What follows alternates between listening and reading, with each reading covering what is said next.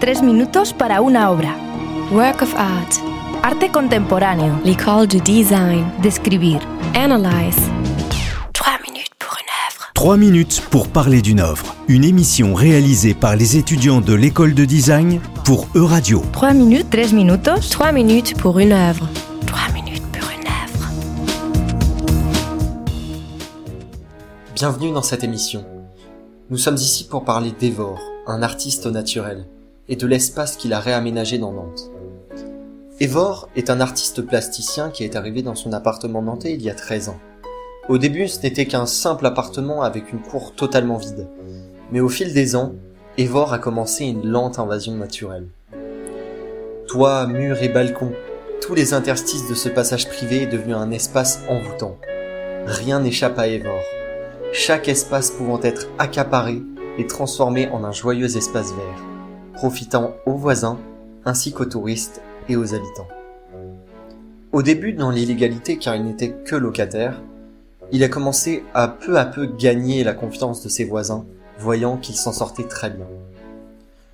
Il a commencé avec un pot de fleurs, puis deux, puis cinq, ensuite dix, etc. Evor ne s'arrêtait plus.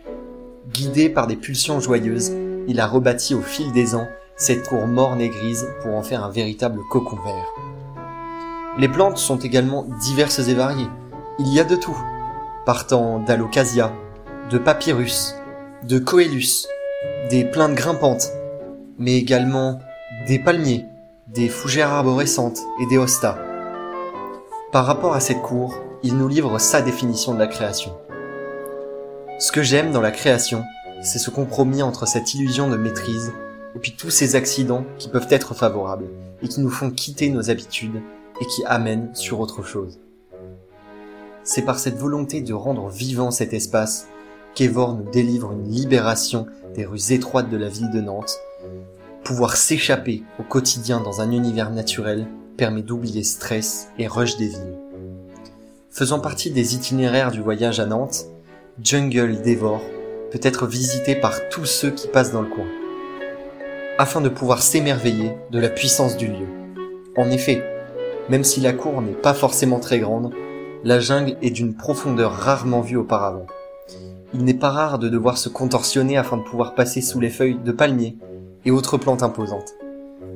L'intérêt est ici de proposer aux visiteurs une immersion dans l'univers d'Evor, qui est floral et diversifié, plein de vie et d'échappatoire.